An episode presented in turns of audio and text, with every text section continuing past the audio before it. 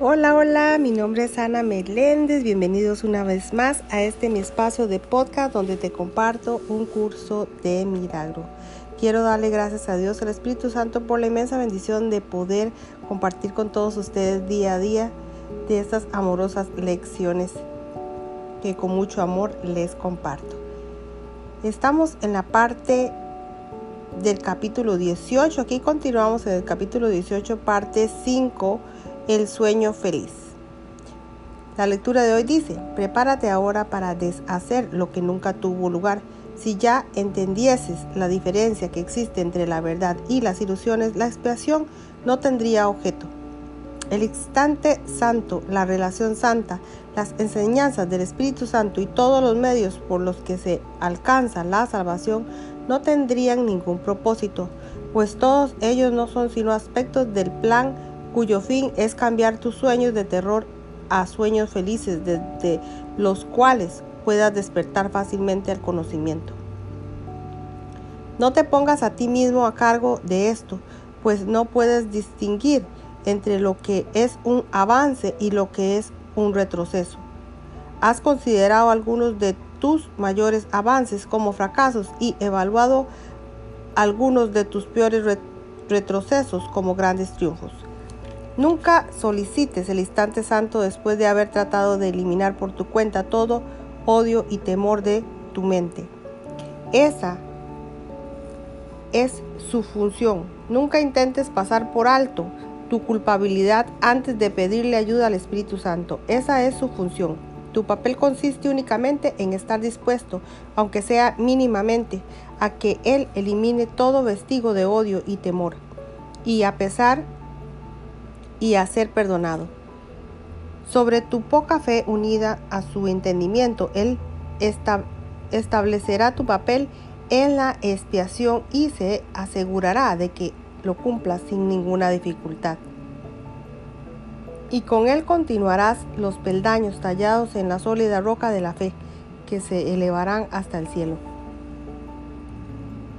Y no serás tú el único que valga de ellos para ascender hasta Él a, través de tu santa relación renacida y bendecida en cada instante santo que tú no, no planees, miles de seres ascenderán hasta el cielo junto contigo.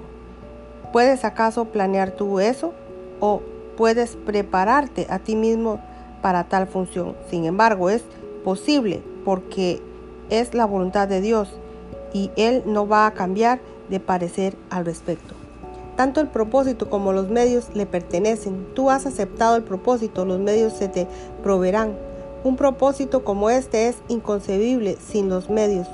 Él proveerá los medios a todo aquel que comparta su propósito. Los sueños felices se vuelven reales no porque sean sueños, sino únicamente porque son felices. Por lo tanto, no pueden sino ser amorosos. Su mensaje es hágase su voluntad y no quiero que sea de otra manera.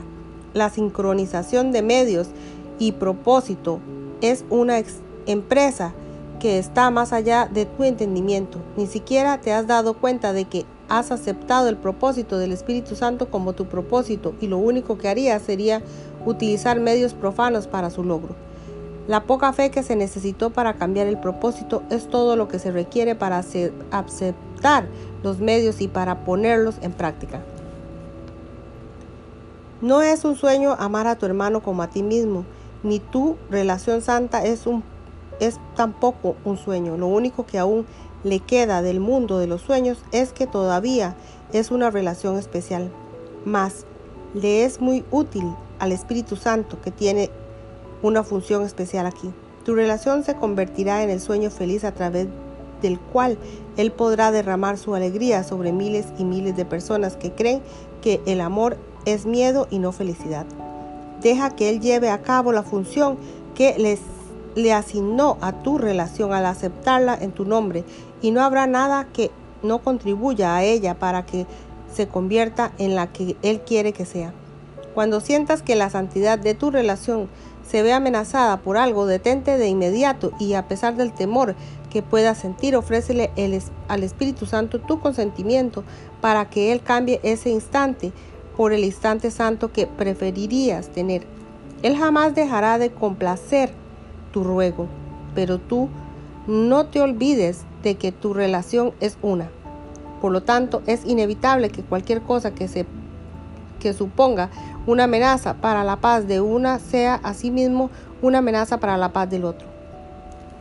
El poder de habernos o de haberos unido a su bendición reside en el hecho de que ahora es imposible que tú o tu hermano podáis experimentar miedo por separado o intentar lidiar con él por vuestra cuenta. No pienses que es necesario o incluso posible, pero de la misma manera en que es imposible él, es imposible también que el instante santo le llegue a uno de vosotros y no al otro, y os llegará a ambos a petición de cualquiera de los dos. El que esté más cuerdo de los dos en el momento en que se reciba la amenaza, debe recordar cuán profundo es su endeudamiento con el otro y, y cuánta gratitud le debe y, alegrarse de poder pagar esa deuda brindando felicidad a ambos.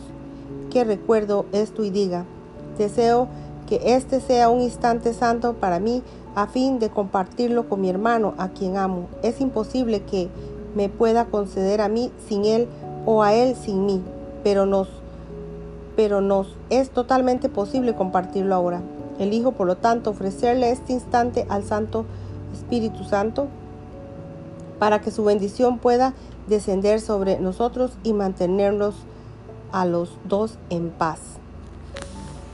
Hasta aquí termina la lectura del día de hoy. Que Dios me les bendiga hoy, mañana y siempre. Y nos veremos en una próxima lección. Dios mediante. Gracias, gracias, gracias.